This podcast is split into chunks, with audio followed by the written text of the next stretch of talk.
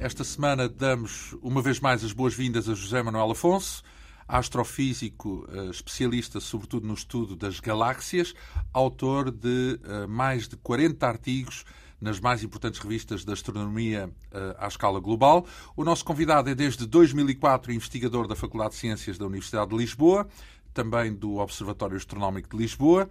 Em 2011 tornou-se diretor do Centro de Astronomia e Astrofísica da Universidade de Lisboa uh, e também representante de Portugal no Comitê Científico do chamado Observatório Europeu do Sul, uh, que acompanha nomeadamente a criação do chamado ALMA, esse poderoso radiotelescópio, o mais poderoso de sempre, recentemente inaugurado no Chile.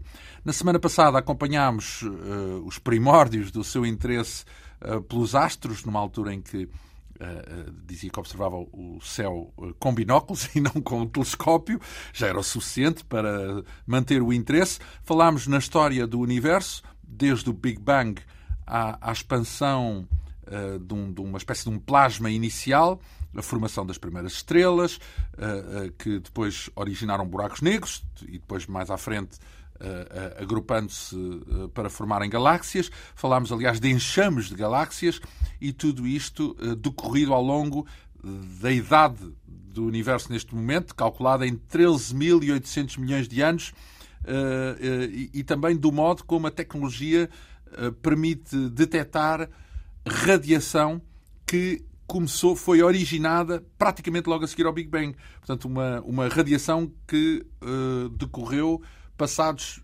apenas, nesta escala de milhões de anos, apenas aos 380 mil anos do universo, depois do universo ser criado, uh, e hoje é possível uh, regressar ao passado, digamos assim, em busca, em busca desse início e observar, nomeadamente, essa radiação originada há tanto tempo. Quer dizer que a radiação não se dissipa, portanto, anda por aí e quem a vir está, na verdade, a ver o, o que era o universo uh, praticamente no seu princípio. Portanto, 13.800 mil milhões, 13 milhões. Portanto, isto é menos de um milhão de anos nesse 13.800. Uh, eh, enfim, na semana passada ainda seguimos o, o seu rasto até ao Reino Unido, porque uh, foi lá que se doutorou no Imperial College. É, esse, esse doutoramento, essa experiência no Reino Unido, em Londres, foi importante para si? Foi, foi, foi extremamente importante. Portanto, nós estamos, uh, ou estávamos, uh, num país onde a astrofísica moderna começava a aparecer. Começou a aparecer na década de 80, década de 90. Portugal. Portugal. Uh, e muitas das áreas de estudo na astrofísica obviamente ainda não, não, não tinham aqui existência. Em Londres estava muito avançado, é isso? Sim, sim, sim, extremamente avançado.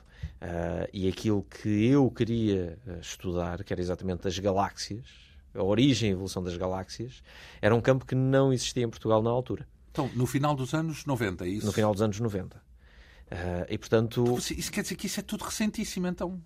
Portanto, no final dos anos 90, era aqui anteontem, digamos assim. Em Portugal, em Portugal a astronomia uh, tem uma presença muito forte, obviamente, já desde a época dos descobrimentos. Só que houve um hiato, digamos, na passagem da astronomia clássica para a astrofísica moderna. E esse hiato alongou-se desde, desde a altura da, da, do final da monarquia até. Ao século XXI. Sim, sim, até. Até este século. Até quase, até finais do século XX, até 1980, quando começaram de facto a ser formadas as primeiras pessoas e a regressar a Portugal, as primeiras pessoas com uma formação na chamada astrofísica moderna. Então, digamos que ao passar por Londres, acrescentou imenso ao seu conhecimento de astrofísica. Acrescentei, acrescentei fundamentalmente aquilo que eu queria. Eu, por acaso, tinha a ideia de que no final dos anos 90 esse conhecimento já era universal, não é? Portanto, já estava disponível em todo lado, ou não? Parece Está não. disponível, uh, mas para fazer uma formação, não é? Uh, necessitamos de pessoas que trabalhem em determinada área. E no meu caso era a área da, da, do estudo da formação e evolução de galáxias. E era uma coisa que eu não conseguiria aprender uh, em Portugal, no porque sentido não havia especialistas. não havia especialistas. Então, e já agora, como é que escolheu essa área e porquê é que escolheu essa área das galáxias? Uh, não sei porquê. Acho que uh, as coisas que ficavam mais perto do nosso planeta não me apelavam tanto. Uh, as estrelas depois da nossa galáxia também era uma área de estudo que eu fiz no meu mestrado. Então vamos lá ver quais são as áreas de estudo. Portanto, podes estudar planetas, é isso? O sistema solar? Podes estudar o sistema solar, todos os planetas ou todos os corpos mais pequenos que andam por aqui pelo sistema solar. Isso significa o quê? Os cometas e as pedras cometas, da cintura não sei de onde? Exatamente. É, todos esses, todos esses pequenos corpos fazem parte do sistema solar e, e perceber Depois, o sistema solar é estudá-los. para lá disso na Via Láctea, é isso? Sim. Estudar as estrelas estudar da Via Láctea? Estudar as estrelas, a formação das estrelas. Quando se diz estrelas, estamos a falar da Via Láctea, é isso? Não, não, não se estudam estrelas estamos. para fora da Via Láctea? Conseguem estudar algumas estrelas em galáxias vizinhas da Via Láctea. Mas muito pouco. Pouco pouco. E só com o Hubble, por exemplo, é que se começou de facto a perceber essas estrelas individualmente nas galáxias mais próximas. Uhum. Mas é muito difícil, é um estudo bastante difícil. E, portanto, difícil muito pela distância? Pela distância, pela capacidade de resolver, de separar estrelas que estão muito juntinhas. E, obviamente, em galáxias que estão fora da nossa, uh, essas estrelas aparecem como, como uma há de haver uma, uma parte da investigação que são exoplanetas, não? Porque agora está muito em claro. voga andar à procura de planetas fora do sistema solar. Exato, essa, essa, também é uma área muito quente hoje em dia em astrofísica. Sempre uh, na Via Láctea, claro. É? Sempre na Via Láctea. E aí nas vizinhanças do próprio Sol. Portanto, estamos a falar de uma. Pertinho. Pertinho, pertinho do Sol. Então vamos cá ver distâncias. Uh, uh, onde é que se vai investigar se há um planeta parecido com a Terra a que distância do Sol? algumas dezenas de anos-luz em ver e quanto também, qual é o tamanho em distância da Via Láctea, de uma ponta à outra? 150 mil anos-luz. Portanto, estamos a falar de 50 anos-luz, coisa assim, 50, à procura de possibilidades de, de viver, de, de, nos mudar uma nova casa no espaço de 50 anos-luz. Sim, sim, sim, até algumas centenas de anos-luz. Neste momento já se conhecem uh, cerca de mil estrelas. Com, uh, com planetas. Com planetas. Eh, mas estamos a falar, se pensarmos na galáxia como um todo, estamos a falar basicamente de uma bola à volta do, do Sol. Portanto, Sim. um volume bastante minúsculo, limitado, pois. minúsculo à escala da galáxia. Uh, obviamente, vai, esse volume vai crescendo com melhores e, e, e melhores capacidades de observação, esse volume vai crescendo. Então, mas já lá vamos falar também dessa questão do que é que se procura nos exoplanetas e da vida e por aí fora. Para já interessava só saber qual era o panorama das especialidades, digamos assim, que tinha quando vai estudar a eh, astrofísica, não é? Porque sim, podia estudar sim. o sistema solar, os planetas, os, uh, as estrelas, as estrelas uh, à volta da nossa, mais ou menos, sim. à volta do Sol. A galáxia, digamos, o centro da galáxia, pode-se estudar o centro da galáxia. Uh, como um exemplo de um centro de uma galáxia, o que é que lá existe? Da Via Láctea. Da Via Láctea, da Via Láctea. E depois, finalmente, as galáxias no seu todo, é isso? Sim, de uma forma muito superficial, podemos estabelecer assim estas divisões. Ainda há subdivisões? É Muitas subdivisões. Até mesmo em termos das estrelas, podem-se estudar estrelas na sua formação, pode-se estudar a evolução das próprias estrelas, pode-se estudar a morte das estrelas e todos os objetos que surgem a partir da morte de uma estrela.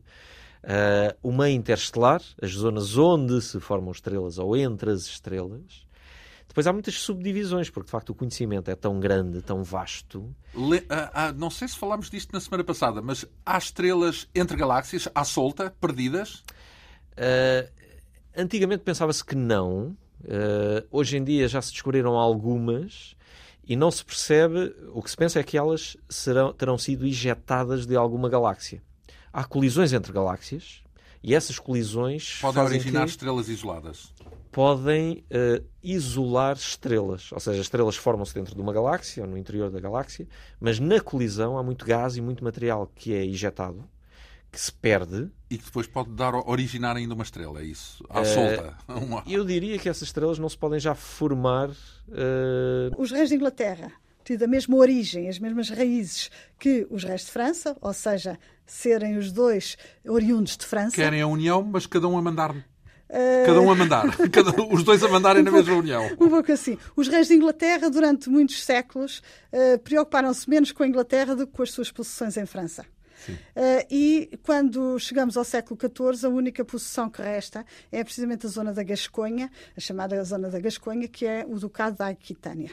Uh, ora, esse ducado da no Aquitânia... sul de França. No sul de França. Uh, uma zona produtora de vinhos, muitíssimo rica, com muitas, relações, com muitas relações com a Inglaterra, para onde exportava os seus portanto, vinhos. a parte mediterrânica, e, portanto, no fundo, não é? Uh, não é bem mediterrânica, é, é, atlântica, é virada para o ah, Atlântico. Ah, a Aquitânia, ao pé de Biarritz, é isso? exatamente. Na oh. zona de, de onde Bordeaux seria talvez a, Sim, a cidade Bordeaux. principal. Hum. Bordeaux. e, portanto, a Aquitânia, digamos que era o último, a última possessão que os reis de Inglaterra tinham em França. Uh, e uh, os reis de França utilizavam-no, uh, por um lado, para submeter os reis de Inglaterra ao seu poder, porque consideravam-se seus suzeranos e aos reis de Inglaterra seus vassalos, e, portanto, obrigavam-nos repetidas vezes, ou pelo menos uma vez em cada reinado, a jurarem-lhes, uh, portanto, lealdade e a prestarem-nos homenagens. Não, dividendos, não? Também, também, mas prestarem-lhes homenagem e prestarem-lhes homenagem e obrigavam-nos a ir à França a prestar-lhes homenagem para marcar bem a sua dependência dos reis de França.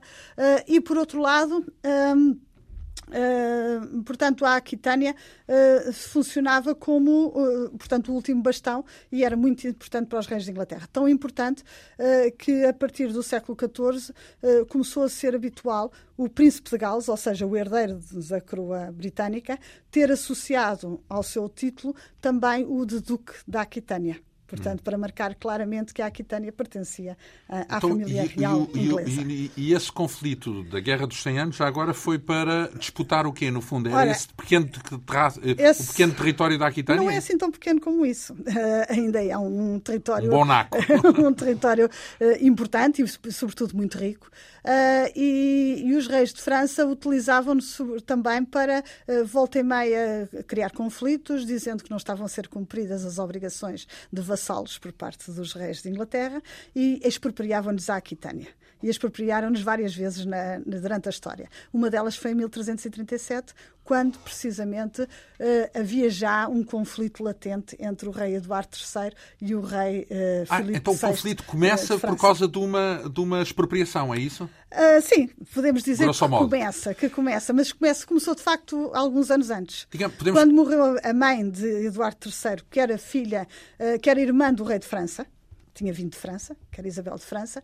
Quando morreu, a, portanto, o rei de França, uh, o rei de França, quando, desculpem, quando morreu o rei de França, a irmã uh, do rei de França uh, tentou que o filho fosse até a França disputar o trono de França para ele próprio. e Eduardo III, que era muito jovem na altura, tentou ainda ir à França, mas entretanto a nobreza francesa tinha elegido um primo do anterior rei, uh, do, da, da, família do, do, dos Duques de Valois, precisamente como uh, rei de França, como Filipe VI. e nessa altura Eduardo III recuou e não disputou o trono. Mas quando lhe foi eh, de facto. Anexado o eh, território. anexado o território da Aquitânia, ele mudou-se com toda a sua família, excepto o filho mais velho, que deixou a Inglaterra com funções de regente, que tinha sete anos de idade, mas ficou em Inglaterra com funções de regente. Mudou-se com toda a sua família para o continente, não para a França, mas para a Flandres, para o condado da Flandres, eh, que eram condado, que todos os Países Baixos eram condados que pertenciam ao Império romano-germânico. E aí para fazer uma luta contra a França. É para fazer uma luta contra a França. E a partir da Flandres, a partir da Flandres, onde se instalou, ele manda uma carta em 1337 a Filipe VI, eh, chamando-lhe eh, Filipe de Valois, que se chama a si próprio rei de França, e assina ele próprio como rei de França e Inglaterra. E depois disso voltará a mudar as suas armas, uh, incluindo as, as, as, armas de França nas suas insígnias, e escreverá sempre para a França, para o rei de França, apresentando-se como rei de França e Inglaterra e pedindo aos franceses para lhe, para lhe chamarem rei. E alguma vez uh, teve o reino na mão? Não, nunca teve o reino na mão. Uh, enfrentou-se com melhor, maiores ou menores sucessos com o Filipe VI várias vezes, muitas das vezes com a intervenção do Papa acabou por uh, fazer um tratado e uh, em 1341, nessa altura, o rei da Inglaterra vai uh, voltar para, para a Inglaterra. Então, mas e, e a reclamação inversa dos franceses reclamarem a Inglaterra? Não, Isso nunca, aconteceu? Não, não. Foram sempre houve os ingleses várias, a quererem... Houve várias, várias tentativas de invasão da Inglaterra, ou várias pelo menos planos de invasão de Inglaterra, mas sempre como resposta precisamente aos ataques dos reis ingleses a, para tentarem resolver ao, ao o francês. Isso. Então, uh, sim, a Inglaterra em todo não... caso que esses 100 anos de guerra não adiantaram nada. Ficou tudo mais ou menos na mesma. A França no seu sítio e a Inglaterra no, no seu sítio também. Sim, acho. Grosso modo, Grosso podemos dizer assim. Ora bem, uh, uh, estamos a falar do contexto, no fundo, em que aparece uh, Filipa de Lencastre, não é? Porque ela, em relação ao rei Eduardo III, ela é... É, é, é neta. É neta. O pai é, em relação ao Eduardo III, é... É o terceiro filho sobrevivente, varão, de, de, de Eduardo III. Era, portanto, portanto têm... herdeiro do trono, não? Não, não era herdeiro do trono. O primeiro, o, primeiro, o primogênito é que era? O primogênito é que era. Eduardo, também, também Eduardo Então, uh, e, e estávamos a falar da educação de Filipa. Portanto, ela, num país, pomos aqui umas aspas, naturalmente, civilizado, é? o tal país que fala francês, na corte, por motivos históricos, mas uh, uh, também há um pouco aquela noção de que ela era uma mulher culta, não é? Que era uma mulher sabedora da regência, do, do, do, ofício da regência, quando se tornou rainha em Portugal, e isso muito pela educação que teve, não é? Como é que foi essa educação de Filipe de Lencastre em Inglaterra? Nós, todos os dados que temos para conhecer a educação de Filipe de Lencastre são um pouco laterais. Eh, é um pouco por conhecer o ambiente da corte régia e da corte dos Lancaster que nós podemos adivinhar, digamos, o Não há relato em primeira mão, é isso? Não há relatos em primeira mão, mas os contactos que ela poderá ter tido uh, com uh, essa cultura.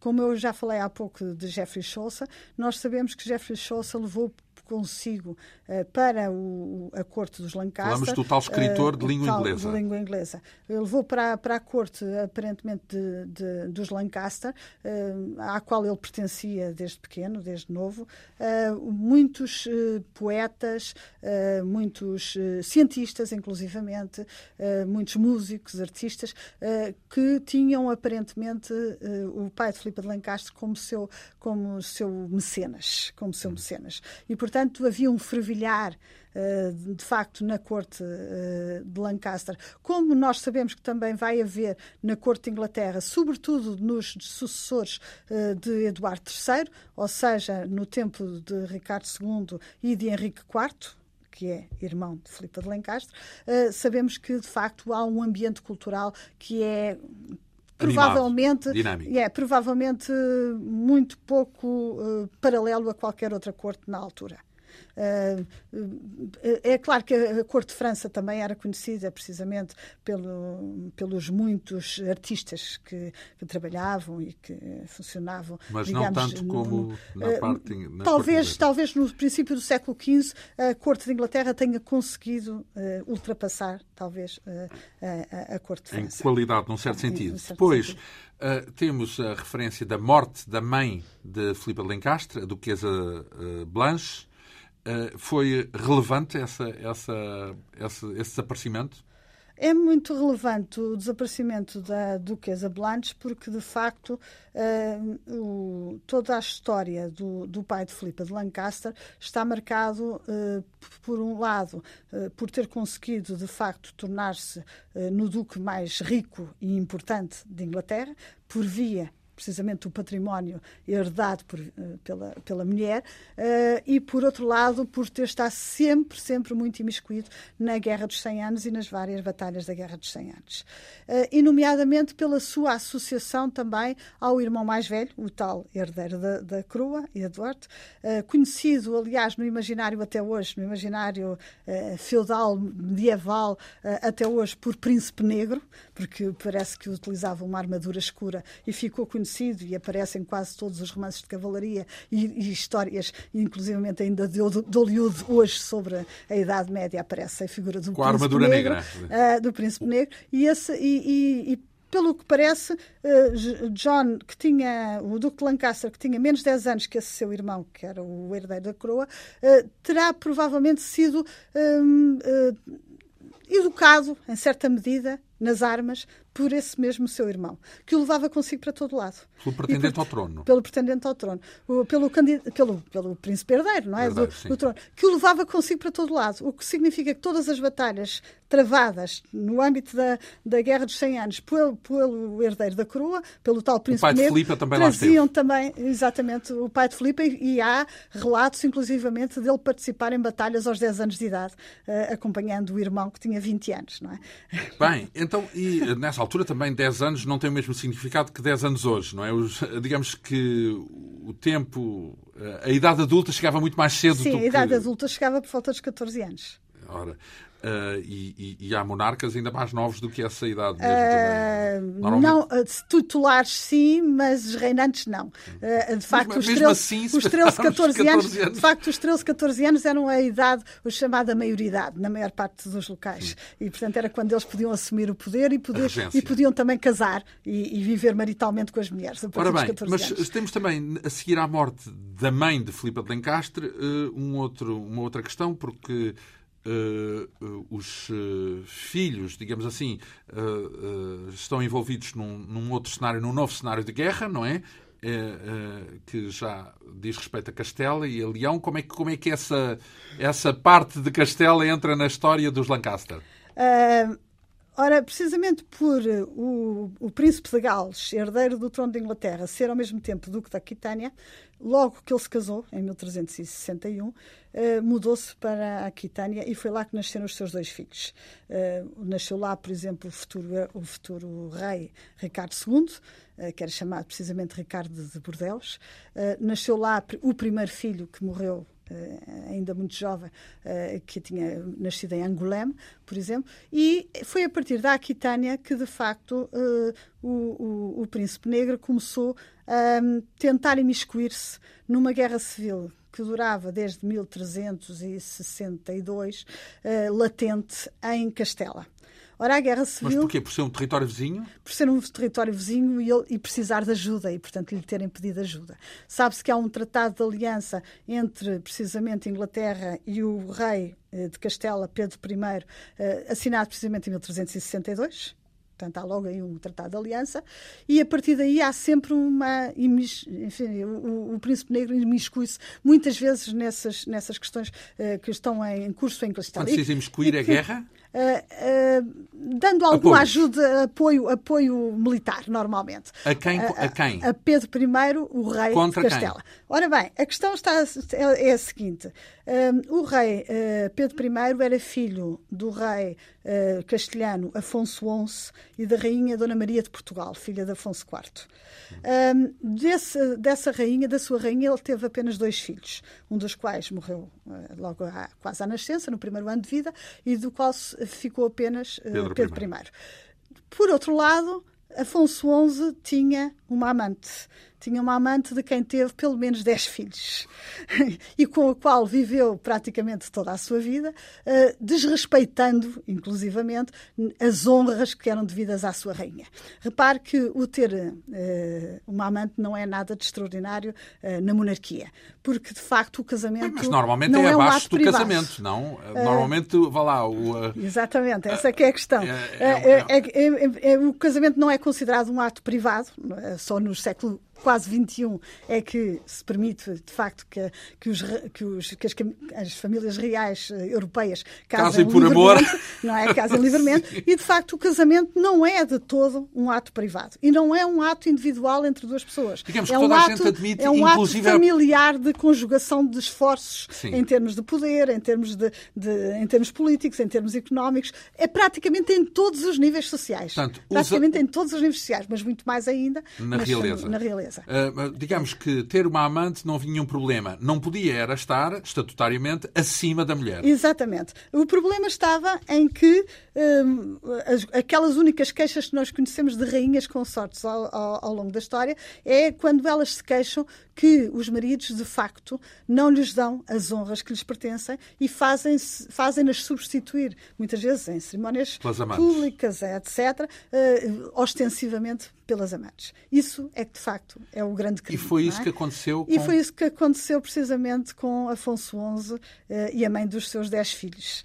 Uh, e de tal modo que uh, é de querer, não só, não só Dona Maria se queixou ao pai, que inclusivamente uh, ameaçou de guerra e uh, o, o, o, rei seu, português? O o seu, não, o rei português é que ameaçou, ameaçou de guerra, guerra o, o, genro, o genro, não é? Uh, como o próprio Pedro I, pelos vistos, terá crescido sempre no, num ambiente muito de ódio profundo em relação à família paralela do pai. Uh, e, uh, Mas essa família paralela tinha ambições também em relação ao trono? Essa família paralela provavelmente não tinha ambições em relação ao trono, como normalmente os bastardos eram criados muitas normalmente os bastardos que os reis tinham eram criados na corte eram criados pela própria como é que lhe devemos chamar madrasta e não havia propriamente conflitos a não ser em alguns casos em que a ambição o Dom João desses... I era bastardo ah, exatamente. mas os mais conhecidos são precisamente os filhos de Dom Dinis que também eram imensos os filhos bastardos que ele tinha e precisamente Afonso IV o futuro Afonso IV viu-se suficientemente ameaçado para ter desenvolvido uma guerra contra o pai, precisamente porque ele dava muita atenção e muitos privilégios a um dos bastardos, sobretudo. Uh, era vulgar dar muitos privilégios aos bastardos. Então, mas ainda não percebi... Os bastardos eram normalmente muito bem tratados pelos pais, precisamente para substituir o facto de não poderem uh, ser herdeiros da coroa nem dos, dos bens de família. Então, mas é? aí temos, vamos lá ver, vamos aqui fazer um ponto de situação. Temos o, o Pedro I eh, rei legítimo ou herdeiro Exatamente. legítimo da coroa, e, mas infelizmente tinha irmãos bastardos uh, uh, de um ramo bastardo da família uh, e, e, se eu bem entendo, havia um ódio profundo em relação a esse ramo e isso é que suscitava um conflito em Castela, é isso? Havia um conflito? O rei, o rei teve muitas atitudes ao longo da sua vida que terão desgostado grande parte dos seus apoiantes e terão desgostado o grande parte Afonso... do... o rei Pedro I, o rei Sim. Pedro I. O que significa que uh, havia, uh, talvez tenha criado uma situação que não seria de Antes prever, os bastardos, diziam que, os seus súbditos. que muita parte da nobreza preferiu apoiar um dos seus irmãos bastardos, que era conde de Trastâmara, Henrique Uh, Conde de Trastâmara, em, uh, e pre preferiu apoiar uh, o seu irmão bastardo em vez de apoiar Pedro I. E então Pedro I pede ajuda ao rei da Aquitânia, que é o rei inglês, e, e, nomeadamente, com a ajuda do seu irmão, pai de Dona Filipa. Isto para fazermos aqui uma ligação. É pai mesmo, é de, de Filipa de Lencastre. Exatamente. Pedro I viu-se subitamente, quando. quando Pedro I de Castela. Primeiro de Castela, viu-se subitamente muito só em Castela, quando de repente praticamente toda a nobreza Quem é o apoiou, bastardo que o desafia, afinal de contas? Henrique Conde de Trastâmara. Henrique, quando praticamente todos os seus apoiantes passam para, para Henrique Conde de Trastâmara. Já agora, para fazer aqui... na Península, posso só dizer, praticamente na Península ele tinha um grande apoiante que foi, seu, foi fiel até ao final, que era o Rei Moro de Granada.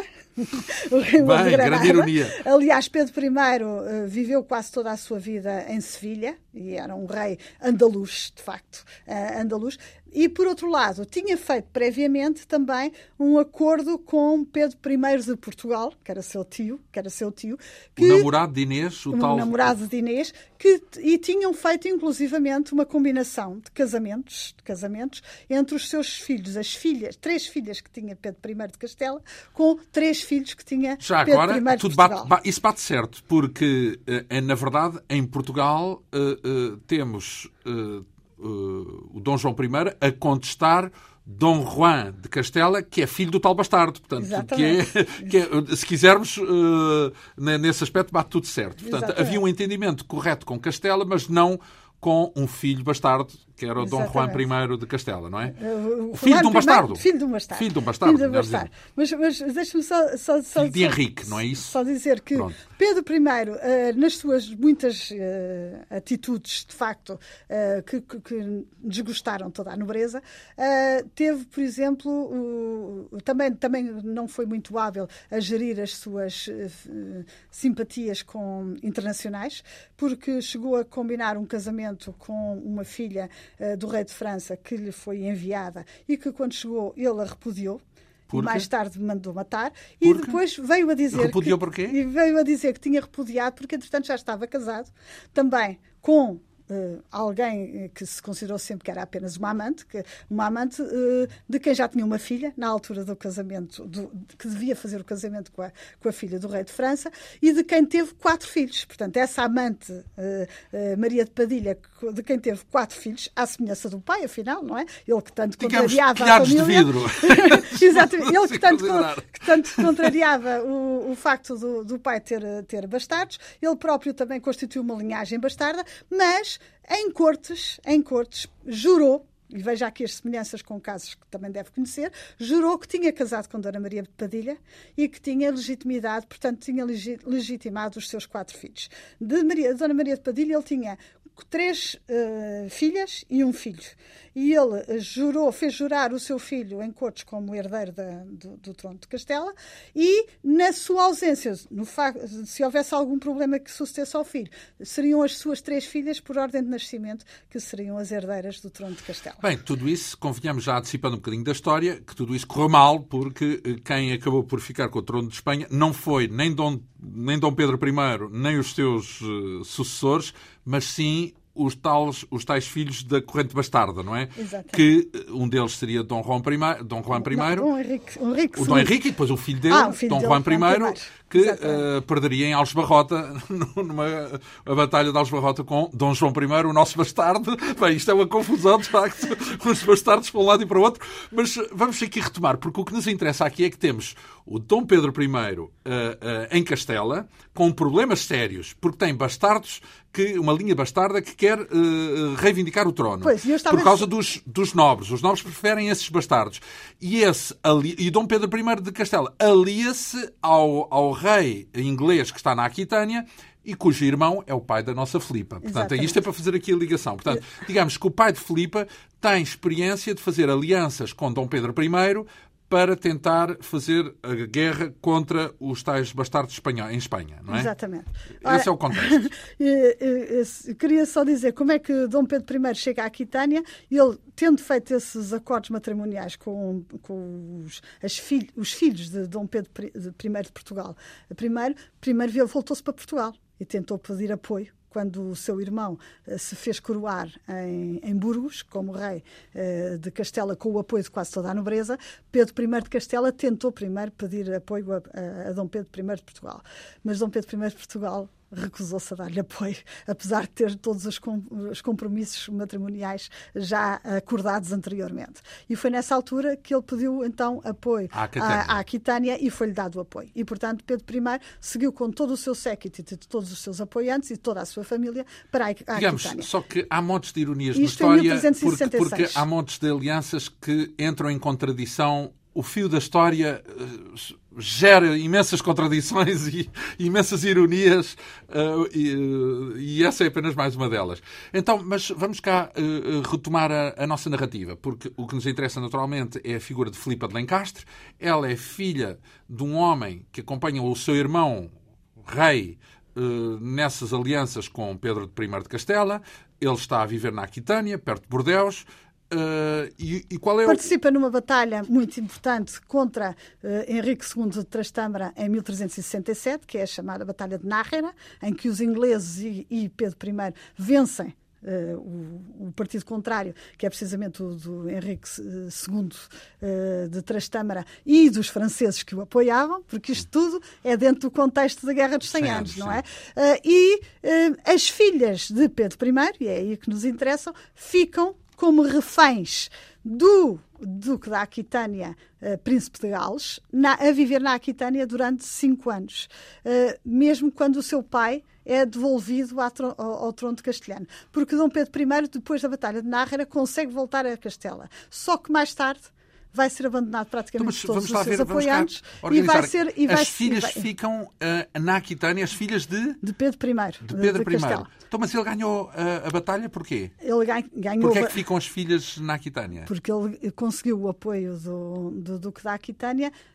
prometendo-lhe naturalmente um pagamento que cobriria todos os gastos seriam as filhas portanto não seriam as filhas era um tesouro que se que, que aliás corria que era estrondoso Pedro I tinha e que podia disponibilizar ao, ao, ao Duque da Aquitânia, ah, mas que nunca chegou Portanto, a... era uma garantia. Que era uma garantia. Era uma garantia para o pagamento. É Exatamente. É e as filhas ficaram como reféns para garantia desse pagamento que nunca chegou a, a fazer. E as filhas, o que é que lhes aconteceu? As filhas. Não se sabe exatamente uh, em que condições é que elas terão estado como reféns na Aquitânia. Isto era muito vulgar era muito vulgar, cada vez que havia acordos entre reinos, uh, trocarem-se reféns que eram normalmente filhos dos próprios uh, intervenientes. Para garantirem o para pagamento. Garantir o pagamento. Podia haver. As condições em que elas ficaram como reféns é que dizem que elas ficaram em Bayonne, no mosteiro. Mas eu também não, me estranharia, não estranharia que elas estivessem mesmo integradas na própria corte da Duquesa da Aquitânia. Ou seja, normalmente estes reféns eram reféns de alta da realeza, da realeza, e normalmente integravam-se dentro da, da própria eh, então, sociedade. Então, isso é? é? relevante aqui para a nossa Isto é muito porque... relevante, porque é muito relevante porque o Duque da Aquitânia, eh, ou seja, o Príncipe Negro, ou seja, o Príncipe de Gales, herdeiro da coroa da Inglaterra, ficará na Aquitânia até 1370. Mas depois adoecerá, adoecerá muito gravemente muito gravemente. Dom Pedro? Uh, uh, não, não, o, o, o, herdeiro da coroa da Inglaterra. Sim, sim. sim. Ah, herdeiro sim, da coroa sim, da Inglaterra. Ficará na Aquitânia até 1370, adoecerá muito gravemente nessa altura e vai regressar à Inglaterra. E deixa no seu lugar o irmão Duque de Lancaster. Ora, o irmão Duque de Lancaster tinha o irmão envio... pai de Filipe. Pai de Filipe. Tinha enviuvado em 1368, 69 uh, e uh, ficou na Aquitânia encarregado de, dos negócios e até de gerir também a crise castelhana. Ora, a crise castelhana tinha-se desenvolvido, entretanto, porque Dom Pedro I, com a Batalha de Nájera, tinha voltado ao trono de Castela, mas depois uh, fora uh, morto pelo seu irmão, Conde de Trastâmara, portanto, para ser de novo, para se tornar de novo uh, rei de Castela. E, portanto, Henrique II Rei, tal, irmão rei bastardo. Castela, irmão bastardo de Pedro I, matará Volta. o próprio irmão e, e eh, substituir-se-á a, a ele em 1369. E quando. Agora pensa o outro, as filhas já não servem de nada. Exatamente, as filhas continuaram Agora... na Aquitânia. As filhas continuaram na Aquitânia. Não, já não há maneira de receber o dinheiro. Exatamente, já não havia maneira nenhuma de receber o dinheiro. Aliás, o rei de, de Inglaterra também tinha já uh, dito a Pedro I que não lhe dava mais apoio nenhum antes da, da sua morte. Hum. Uh, e, e, entretanto, quase apenas seis meses de ter assumido o poder na Aquitânia, o Duque de Lancaster, viúvo, como sabemos, eh, vai tomar a resolução de casar com a filha mais velha do, do rei Pedro I de Castela. Uma das três que lá estava. Eh, nesse momento já eram só duas. Uma delas eh, pensa-se que terá morrido entretanto. Há, há, há, notícias contraditórias. Há quem diga que ela te, ah. fica como uma refém, casa com uma eh, refém. Uh, exatamente. E, e, portanto, sobravam duas. E ele casa com Constança, que era naquele momento a filha mais velha de Pedro I. E leva consigo todo o séquito das princesas, que elas não estavam sozinhas na Aquitânia. Então, mas um Constança é que, é, é, que é, a mãe, é a mãe de Filipe? Não, não, não, é, não, é madrasta de Filipe. É madrasta, porque Blanche, Blanche, já tinha morrido. Já tinha morrido, pois eu estava a dizer. Que... Justamente. Uh, Blanche é que é a mãe de Filipe e já tinha morrido. E, portanto, passa a ser Constança, a nova, a, a refém que se torna a mulher de, do Duque, não é? E, e, passa assim a ser a madrasta da nossa Filipa. É nossa, entre aspas, para entendido. Uh, essa relação traz algo de, de, relevante entre Filipa de Lencastre e a sua madrasta uh, espanhola? Uh, traz mais no, na continuidade do que de imediato, não é? Uhum. Portanto, quando Constança foi, foi para a Inglaterra, logo a seguir ao casamento, um, terá chegado nos finais de 1371. Então, Filipa foi também? Ou não, ficou Filipa na Aquitânia? tinha ficado, a Filipa tinha ficado sempre em Inglaterra. Ah, sim, sim. Estado, o pai é que tinha estado na Aquitânia. Sim. Ela tinha, depois da morte da mãe, os três eh, ficaram filhos lá. ficaram uh, entregues a, a, familiares e, portanto, ficaram sempre em Inglaterra. Uh, quando a madrasta, portanto, a nova madrasta castelhana Espanhol, chega à Inglaterra, uh, vai ficar durante algum tempo num castelo do sul da Inglaterra Inglaterra, Kingston Lacy, enquanto o pai, enquanto, enquanto o pai de Filipa uh, vai para, para Londres preparar a entrada solene da rainha de Castela e Leão em Londres. Ou seja, eles voltam para a Inglaterra para formar uma corte sombra, digamos assim, de Castelo e Leão. Porque eles são sombra candidatos... no exílio, é isso? No exílio. Ou seja, existe o rei de Castela em Castela. Bastardo. Bastardo. Henrique, Ou filho Henrique de bastardos, II. Henrique II. E eles vão formar uma corte No eh, exílio. no exílio no exílio uh, em, em, em, Londres, Por causa no palácio, dela... no palácio mais importante da, dos duques de, de, Lancaster, que é o Palácio Savoy. Portanto, é Castela no exílio, ou os pretendentes ao trono de Castela Ela, no, no exílio. exílio. Simplesmente essa corte é uma corte completíssima, pois não só leva consigo todas as senhoras que durante o exílio das,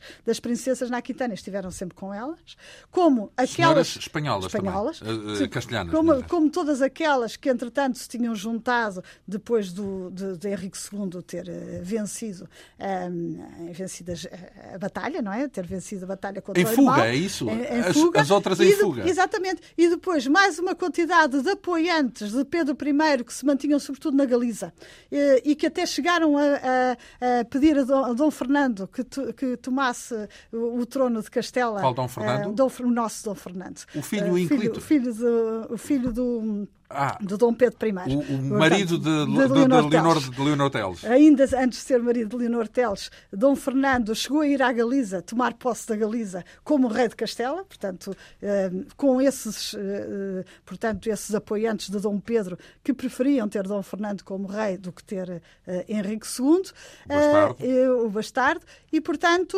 Dom, a corte era enorme, corte, em suma. A corte, muitos, em muitos, Londres, corte espanhola, em, corte castelhana em Londres. Dos é? partidários de Dom Pedro, havia muitos que foram imediatamente para Londres, outros ficaram na corte portuguesa com uh, Dom Fernando. E Dom Fernando, só em 1373, é que vai ser obrigado por Henrique II então, a explica, mandar embora todos os, todos os explica porque é castelhanos que há conflitos entre Dom Fernando Uh, e uh, Castela porque, e Dom Juan de Castela, porque na verdade Dom Juan de Castela Dom, Dom Henrique ainda, ainda uh, Dom Henrique. Não, e, e, Dom Henrique e Dom Juan depois Dom também. Juan depois. o filho de, de, de, Dom Henrique. Digamos que é dentro do contexto desses apoios organizados dessa forma, não é? Dessas alianças, vá lá. temos então, mas Filipa, isso permite-nos imaginar que Filipa de Lancaster está, entra em contacto com uma cultura ibérica, espanhola, castelhana, melhor dizendo. É muito Portanto, provável. Em Londres. É, é, muito provável, mas uh, é possível que ela não tenha tido muito contacto logo de início. Ou seja, quando o pai se casa em segundas núpcias, Filipa tem 12 anos. É? A irmã deverá ter, a irmã Elizabeth deverá ter menos de 3 ou 4 anos que Filipa, portanto tem cerca de 9, 8 anos, e o irmão terá cerca de 6 anos, 7 anos.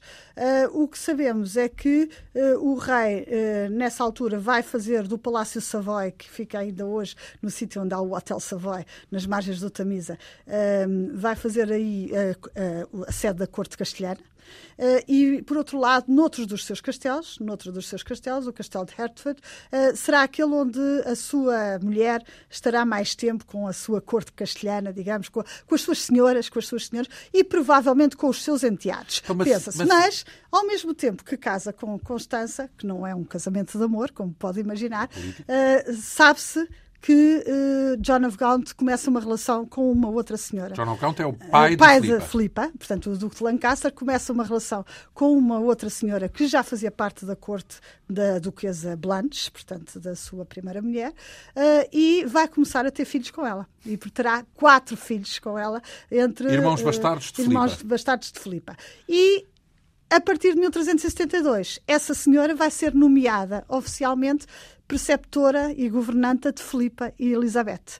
Ou seja, a amante? A amante. O que significa que nós não temos a certeza se Filipa e Elizabeth foram criadas constantemente, digamos assim, com a madrasta castelhana ou antes foram criadas com a amante do pai. A amante do pai. Portanto, ou a mulher oficial do pai, que era Constança Castelhana, Exatamente. ou a, a tal amante inglesa, digamos assim. Mas seja como for, isso é relevante para depois o facto de prepararem um casamento entre a Filipa e Dom João I, porque depois, entretanto, estão a passar-se coisas em Portugal também, não é? Ora, é muito relevante porque, de facto, como é que Filipe viria de parar a Portugal se não fosse precisamente na continuidade destas relações de, Castela. De, de, do pai com Castela e, sobretudo, que essa corte em Inglaterra tem um objetivo, que é tomar o poder em Castela. Portanto, essa corte vai demorar 16 anos, mas ao fim de 16 anos vem para a Península Ibérica para conquistar, para conquistar Castela. Portanto, uh, de facto, uh, não para haveria. Conquistar através de quem?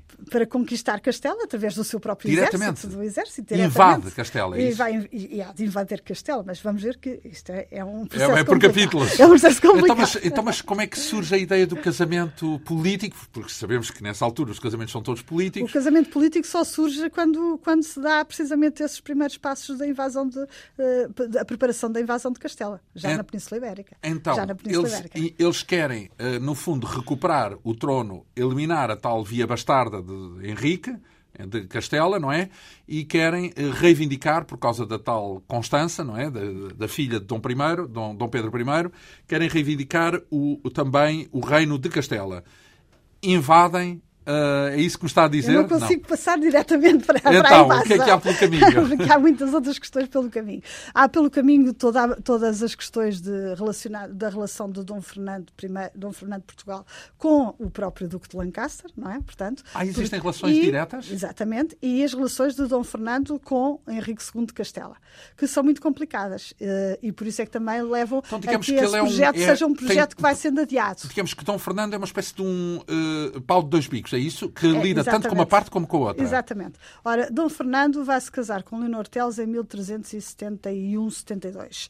E nessa altura ele tinha já encetado eh, negociações com dois dos monarcas eh, da Península Ibérica para eh, eventualmente contrair matrimónio com uma das suas filhas. Primeiro com a Dona Leonor de Aragão.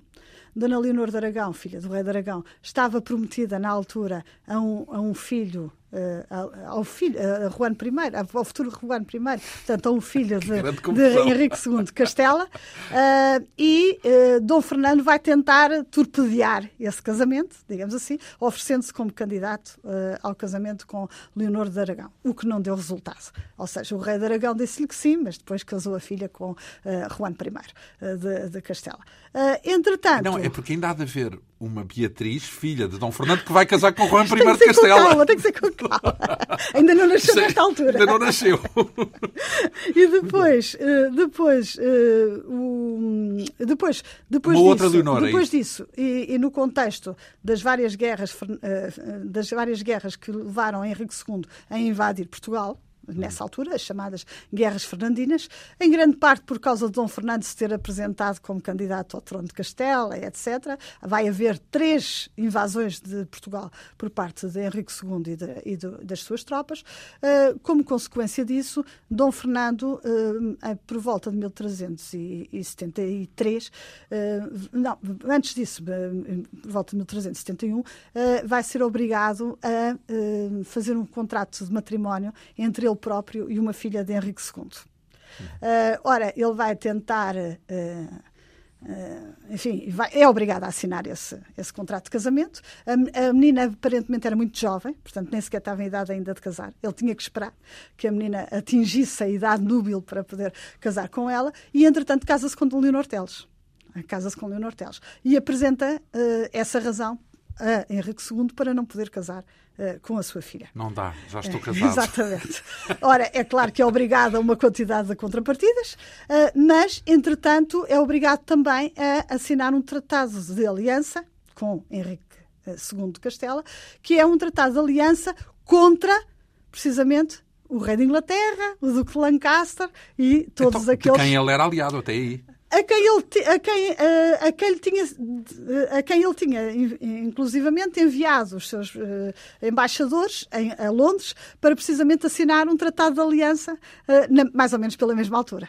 Portanto, Dom Fernando simultaneamente faz aliança com Henrique II contra o rei da Inglaterra e o Duque de Lancaster e assina um tratado de aliança com Portanto, o Duque de Lancaster com o contra diabo, o rei de Castela e contra o, o rei Dragão. Só que, enquanto Henrique II foi vivo, até 1379-80, eh, Dom Fernando, de facto, mantém o Tratado de Aliança com a Inglaterra em stand-by, não é? Em stand-by, estável. Mas não quer dizer que não se saiba de muitos uh, embaixadores então, mas quando morre Dom Henrique, que, que, o que, é que, que acontece? Ele alia-se a uma das partes, é isso? Quando morre Dom Henrique, uh, ele manda uh, dizer ao Duque de Lancaster que está disposto precisamente a recebê-lo, a receber as tropas inglesas em Agora Portugal, sim. em Portugal para invadir Castela, se for esse o seu desejo. Ora, o problema está eu, eu, peço desculpa de meter tantos dados, mas de facto é muito Anda difícil ligado, complicar. É? é? muito complicado não explicar tudo. De facto, eh, por volta de 1380, o Duque de Lancaster estava num período muito atarefado em Inglaterra, porque o seu irmão eh, mais velho, como já falámos, estava muito doente. Estava, o rei? Uh, o rei estava, estava de facto. Uh, aliás, já tinha morrido, tinha morrido em 1376. Uh, o seu pai Morreu no ano seguinte, uh, portanto, Eduardo III. Uh, eh, ele tinha prometido ao irmão que deixaria que o sobrinho, que tinha apenas 10 anos de idade, fosse uh, rei de Inglaterra. e, portanto, Ricardo II é feito rei, mas fica com um conselho de regência portanto, que é primo de Filipe de Lancaster. Primo de Filipe de Lancaster. Fica, um conselho, fica a governar a Inglaterra um conselho de regência cujo regente principal é o Duque de Lancaster, acompanhado dos seus outros dois irmãos, Sim. o pai de Filipe. O que significa que, durante esse período, eh, de facto, eh, toda a dedicação do Duque de Lancaster está virada para a Inglaterra, eh, que ele governa em nome do, do sobrinho. É? Que ele, que ele, e, num período muito complicado, em que há lutas sociais, lutas sociais, às vezes de uma violência extrema, nomeadamente a chamada Revolta dos Camponeses, que vai, ter, que vai, que vai se dar por volta de 1381, em que um dos alvos vai, vão ser precisamente as residências do Duque de Lancaster. Ou seja, uh, o Palácio Savoy, que era um palácio extraordinário em Londres, vai ser totalmente destruído pela, pela os camponeses, pela revolta uh, que vem a Londres, precisamente, pedir esclarecimentos ao rei e, e destruir, e, e, no fundo, destruir tudo o que encontra pelo caminho. Uh, destroem o, o, Palácio Savoy, dirigem-se depois para o, o, Palácio de Hertford, que é, que é fora de Londres, mas que era o segundo palácio mais importante e também lhe causam muitos, muitos estragos, uh, e, destroem, por exemplo, a residência de Londres do arcebispo de Cantuária e, ainda causam uma quantidade de distúrbios em outras residências do Duque é dominada não... essa revolta? Uh, acaba por uh, ser mais ou menos dominante e diluir-se e voltarem uh, e os camponeses voltarem para trás. De qualquer modo, digamos que a reputação do Duque Lancaster fica seriamente abalada. já estava um pouco e, e, é nessa altura que há de facto tantos, tantos insultos e tantas desconfianças em relação ao regente Passa Duque Lancaster que, sim, em certa medida ele acaba por começar a pensar de novo em Castela, em Castela quando de facto, quando de facto começa a ser tão contestada a Inglaterra. Uh, e, e, e, a Inglaterra, nós sabemos. E pensa que... a fazer aí, é aí que surge a tal ideia da aliança com Dom Fernando para ver se consegue conquistar. Pois, isto, faz, pois, isto há aqui coincidências de datas, não é? Porque de facto, uh, nessa altura, uh, é quando Dom Fernando, quando morre Henrique II de, de Castela, e quando Dom Fernando, um, enfim, que tinha feito diretamente uma aliança, não propriamente com um rei rei de Castela imaginário, mas com uma personagem real, que era Henrique II, acha uma que... Uma vez morto já não tem obrigação que não tem a obrigação E pode finalmente aliar-se aos ingleses. Exatamente. E, e, portanto, manda dizer aos, aos ingleses que lhe mandem um, um exército que vai com eles uh, conquistar uh, Castela.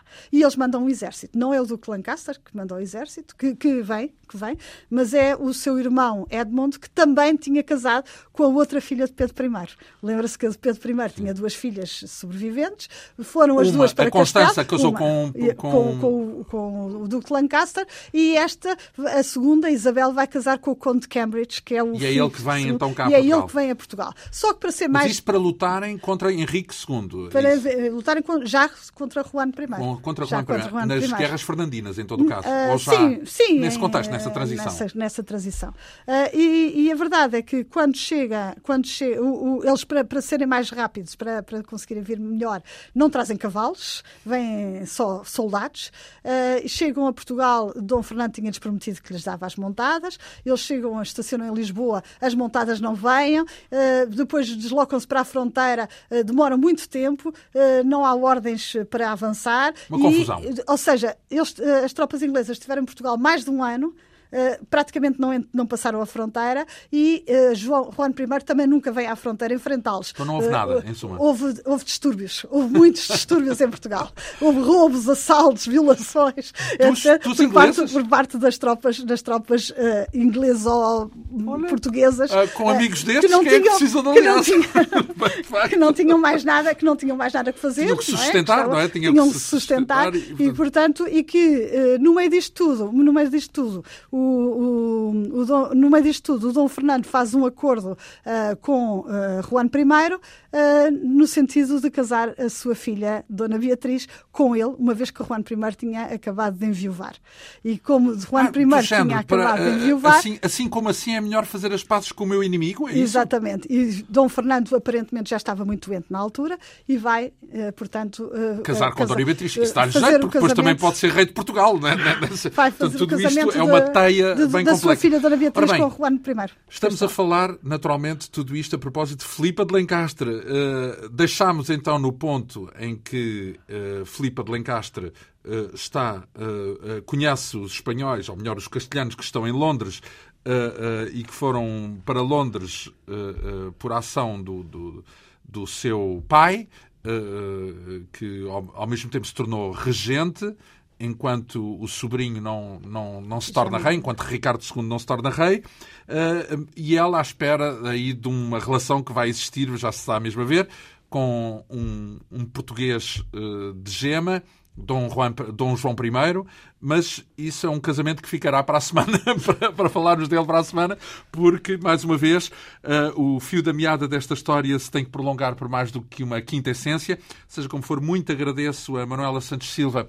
esta, este primeiro capítulo. Eu é que agradeço. Uh, continuamos dois a oito dias, seguindo a história desta rainha inglesa de Portugal, Filipa de Lencastre, uh, que mereceu este livro do Círculo Leitores, com perto de 300 páginas, com a assinatura da nossa convidada, a historiadora uh, Manuela Santos Silva. Esta quinta essência hoje teve a assistência técnica de Ana Almeida, produção, realização e apresentação de João Almeida. Obrigado pela atenção.